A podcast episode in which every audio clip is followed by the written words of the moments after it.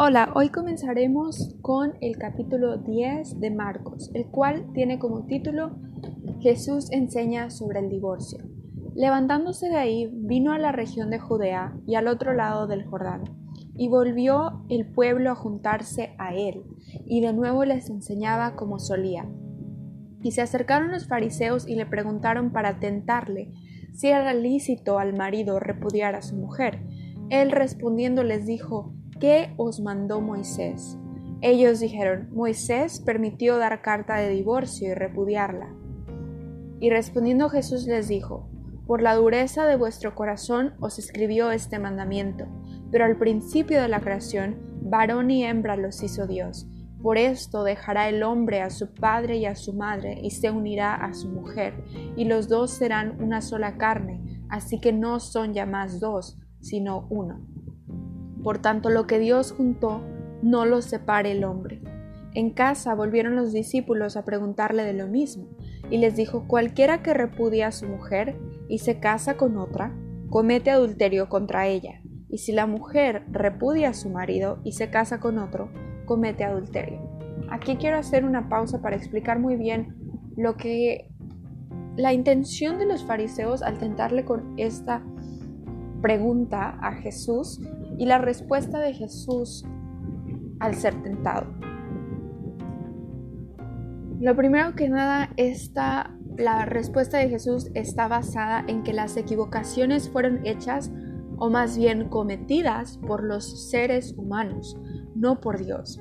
Y nosotros debemos reflexionar en esto, en que Dios hizo todo para un propósito y porque tiene una importancia. El matrimonio fue hecho para un propósito, tiene un propósito de Dios detrás de él. Nosotros somos los culpables de nuestras propias malas decisiones y no hay que olvidar que Dios tiene toda la razón. Y aquí, en este primer pasaje del capítulo, se nos recuerda como cristianos la naturaleza humana y cómo es que nuestra voluntad no se alinea nada a la de Dios y que muchas veces las tragedias pasan por nuestra terquedad e insensatez. Vuelve al Señor Jesús, tal como Dios hizo que el propósito verdadero de un matrimonio fuese unirse en una sola carne, Él tiene un verdadero y único propósito para ti. No pienses que fue la culpa de Dios, fue la tuya.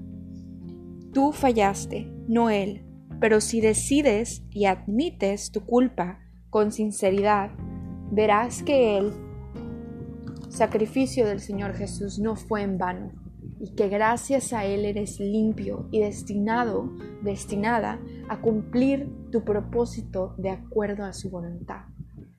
Muchas veces nosotros uh, culpamos a Dios por lo que nos está pasando, cuando todavía no somos verdaderos cristianos, se podría decir, nada más somos cristianos de momento, estamos nada más esperando que el Señor nos cumpla todo lo que nosotros le pedimos o por qué permite que, que tengamos sufrimiento. Si Él es el Dios de amor, Él es el Dios de protección, el Dios de paz, ¿por qué permitiría que sus hijos sufran? Pero aquí el Señor nos está diciendo que muchas veces nosotros los humanos tenemos la culpa detrás de ese sufrimiento. Porque somos cerrados, porque no estamos valorando las mismas cosas que el Señor Jesús valora. Ahora, los cristianos se les dice que va a haber persecución. Y, pero como había dicho yo antes, cuando alguien que llega recién a la iglesia, tal vez no con la mayor fe, solamente quiere que Dios le cumpla todo lo que él pide, pues no se da cuenta de que muchas veces las tragedias que están pasando o no sé, algún cristiano que dice, no, es que, alguna persona, perdón, que no va a la iglesia porque dice, no, es que la iglesia no es para mí, porque, porque no hay personas que me puedan ayudar, ni siquiera Dios me puede ayudar. Y aquí ellos están centrándose en ellos ser la víctima, mas no se han dado cuenta que muchas veces nosotros somos creación de nuestras propias decisiones. Y primero que nada, si encuentras a alguien que está así, hazle ver que Dios no tiene la culpa, porque muchos errores en la Biblia y en la actualidad han sido cometidos por los seres humanos y no por Dios. Y muchas veces las personas siguen tachando a la iglesia como una, con una fundación un poco falsa o yo qué sé, o que en la iglesia hay muchas personas que en verdad, que la iglesia es solamente un edificio para cubrir todas nuestras maldades y etcétera, por todos los casos que han sido reportados sobre abuso. Mas yo te quiero invitar a que les digas a aquellas personas, nosotros cometimos el error, no fue Dios, y Dios nunca tuvo predestinado este propósito para la iglesia o estas situaciones para la iglesia, porque Dios es único y Dios no tiene maldad alguna. Nosotros fuimos los que cometimos estos errores y nosotros fuimos los que manchamos a la iglesia. Así que no taches a la iglesia. Así que no taches a Dios por lo que le ha pasado a la iglesia. Vamos a continuar con el segundo título de este capítulo. Jesús bendice a los niños y le presentaban niños para que los tocase y los discípulos reprendían a los que los presentaban. Viéndolo Jesús se indignó y les dijo, Dejad a los niños venir a mí y no se lo impidáis, porque de los tales es el reino de Dios. De cierto os digo que el que no reciba el reino de Dios como un niño, no entrará en él. Y tomándolos en los brazos, poniendo las manos sobre ellos, los bendecía. Aquí hay algo que debemos de tener muy presente Jesús dijo que el que no reciba el reino de Dios como un niño no entrará en él. Primero que nada, no hay que impedir a aquellos quienes buscan a Jesús a encontrarle, porque nunca sabes si tendrán otra oportunidad para conocerle realmente en su vida. Nunca hay que decir, no es que simplemente no estás preparado todavía para llegar a ese punto, o no es que no la harías en este ministerio, no es que Simplemente hay que dejarlos que se den cuenta por Dios, mediante Dios, si es para ellos o no. Cuando Jesús nos dijo que debemos de recibir el reino de los cielos como niños, Él se refería a confiar plenamente en tu Padre, aun cuando estés asustado o asustada. ¿Cuántas veces no hacíamos e-, eso cuando éramos pequeños? no sé, había una tormenta y tú estabas totalmente, totalmente aterrorizado o aterrorizada.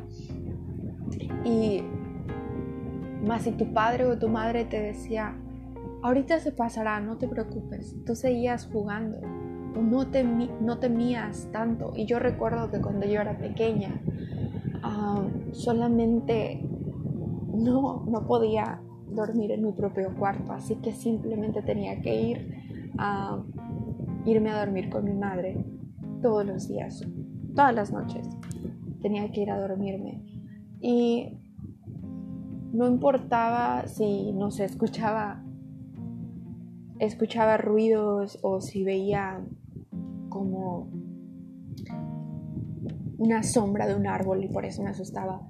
No importaba todas esas cosas si estaba con mi madre ahí. Y yo estaba confiando que cualquier cosa que pasara, ella lo tenía bajo control. Y es así como debemos de confiar en nuestro Padre, en Dios, a confiar como niños plenamente en tu padre o tu madre, aun cuando estés asustada o asustado. Al valorar lo pequeño con el mismo o mayor gusto que lo grande o valioso en los ojos del mundo. ¿Cuántas veces no como niños, en vez de ropa,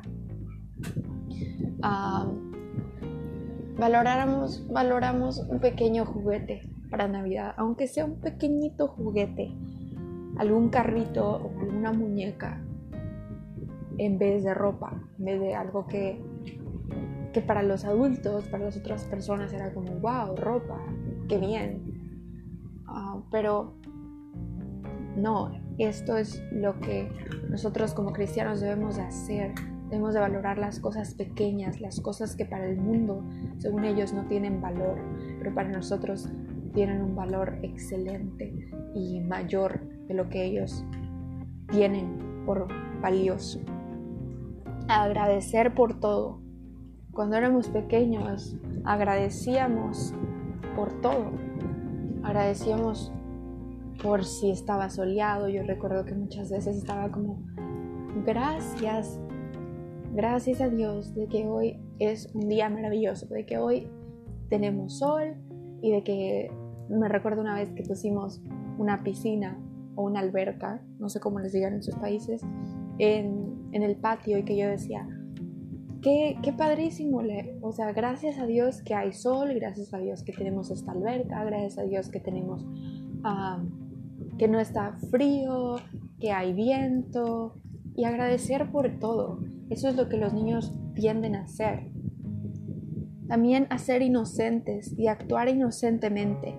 Y no me refiero al hecho de hacerte pasar por salvo o salva por tus propios logros o méritos, más a ser inocentes en cuanto a ser como el Señor Jesucristo, en cuanto a actuar como Él, apegarnos a su carácter y actuar con la menor maldad posible.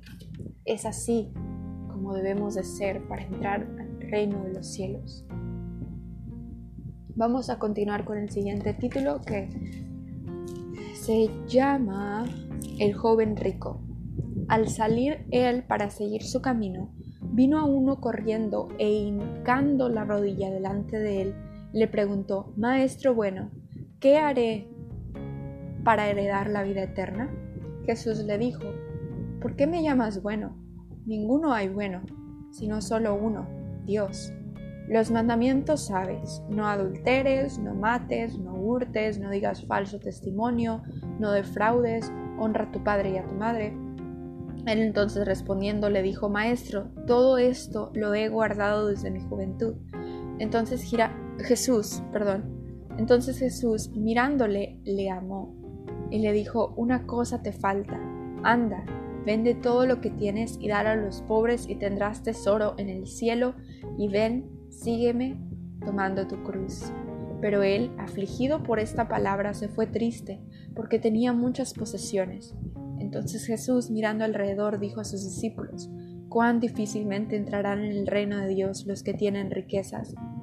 Los discípulos se asombraron de sus palabras, pero Jesús respondiendo volvió a decirles, Hijos, cuán difícil es entrar en el reino de Dios a los que confían en las riquezas. Más difícil es pasar por un camello, pasar un camello por el ojo de una aguja, que entrar un rico en el reino de Dios. Ellos se asombraban aún más, diciendo entre sí, ¿quién pues podrá ser salvo? Entonces Jesús mirándolos dijo, para los hombres es imposible, mas para Dios no, porque todas las cosas son posibles para Dios. Entonces Pedro comenzó a decirle, he aquí nosotros lo hemos dejado todo y te hemos seguido. Respondiendo Jesús, dijo, De cierto os digo que no hay ninguno que haya dejado casa, o hermanos, o hermanas, o padre, o madre, o mujer, o hijos, o tierras, por causa de mí y del Evangelio, que no reciba cien veces más ahora en este tiempo, que no reciba cien veces más. Mas ahora en este tiempo, casas, hermanos, hermanas, madres, hijos, y tierras con persecuciones, y en el siglo venidero la vida eterna. Pero muchos primeros serán postreros, y los postreros primeros. Cuando se nos dice aquí sobre el joven rico, cuando le pregunta al Señor Jesús, ¿qué haré yo? Esta pregunta es la pregunta incorrecta porque nosotros como pecadores no podemos salvarnos a nosotros mismos. La pregunta debe decir, debe de ser, perdón, ¿Cómo me rendiré a tu voluntad hoy, Dios? Y además el muchacho estaba llamando a Jesús Maestro bueno. Jesús, sabiendo a quién le correspondía ese elogio perfectamente, aún al ser Dios, admitió que la gloria y el elogio le pertenecía a Dios Padre solamente. Y para llegar realmente a seguirle, el Señor Jesús hay que rendirnos ante Él, porque aquí claramente se nos muestra que sus obras y el cumplimiento de todos los mandamientos no lo pudo llevar al cielo, no pudo llevar al cielo a este joven. Y aquí yo digo que el Señor Jesús cuando dice, el joven que, que todo ha guardado desde, desde su juventud, Jesús le miró con amor. Yo digo que Jesús estaba reflexionando en esto que le había dicho el joven, de que es imposible para un ser humano cumplir todo esto. Mas Él está dando otra oportunidad de decir, ríndete a mí, porque muchas veces nosotros, Él nos mira con amor, muchas veces nosotros pensamos que por nuestras obras vamos a ser salvos y no es así. Este joven no pudo llegar al cielo, no pudo heredar el cielo porque pensaba que sus obras le iban a salvar y decidió no seguirle al Señor Jesús. Mas si hubiese rendido, mas si se hubiese rendido a sí mismo y si le hubiese seguido a Jesús, tomando su cruz, sería salvo. Sí, exactamente siguiéndole al Señor y aceptando que todas sus riquezas eran vanas si no tenía al Señor. Cuán difícil es para aquellos que valoran más sus riquezas que a quien verdad, verdaderamente importa y salva a Jesús. Él es el que importa, no nuestras riquezas al final del día. Porque nosotros no nos llevaremos nuestro trabajo, nuestras casas, nuestros autos, nuestro dinero al cielo. Todo eso se quedará aquí. Si decides confiar en el Señor Jesús, tendrás un pase para el cielo. Si en verdad pones tu confianza y aceptas su sacrificio, que Él es el único por el cual podemos llegar al cielo y recibir esta gran oportunidad de estar con el Señor, es por Él. Él se merece toda la gloria. Y es por eso que debemos de poner a Jesús por encima de todo y en el centro de nuestra atención. Y aquí al decir que al decirle a sus discípulos que para los hombres todo es imposible, mas para Dios no, porque todas las cosas son posibles para Dios.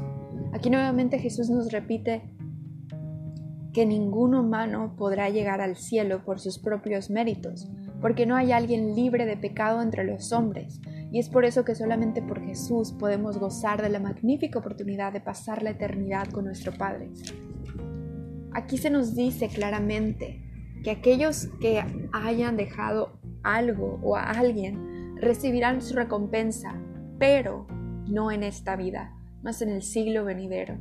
Y es esto lo que muchas iglesias no dicen a sus integrantes, de que Jesús nunca nos prometió felicidad y comodidad en esta vida. No, la vida de un cristiano en esta tierra está llena de despedidas, de llantos y persecuciones. Mas recuerda, todo lo hacemos por Cristo, así que no temas de dar tu vida por aquel quien la dio primero por ti. Vamos a continuar con el segundo, con el segundo, con el siguiente título de este capítulo. Nuevamente Jesús anuncia su muerte.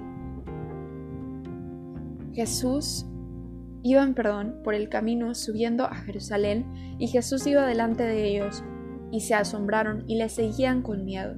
Entonces volviendo a tomar a los doce aparte les comenzó a decir las cosas que le habían de acontecer. He aquí subimos a Jerusalén y el Hijo del Hombre será entregado a los principales sacerdotes y a los escribas y le condenarán a muerte y le entregarán a los gentiles y le escarnecerán, le azotarán y escupirán en él y le matarán, mas al tercer día resucitará. Jesús, después de haberles transmitido este gran mensaje, después les presenta la realidad, lo que le pasará. Y es aquí como, yo digo, como una llamada de decirles, están conmigo, están conmigo o contra mí. Vamos a continuar con el siguiente título, petición de Santiago y de Juan. Entonces Jacobo y Juan, hijos de Zebedeo, se le acercaron diciendo, Maestro, querríamos que nos hagas lo que pidiéremos. Él les dijo, ¿qué queréis que os haga? Ellos le dijeron, concédenos que en tu gloria nos sentemos el uno a tu derecha y el otro a tu izquierda. Entonces Jesús les dijo, no sabéis lo que pedís.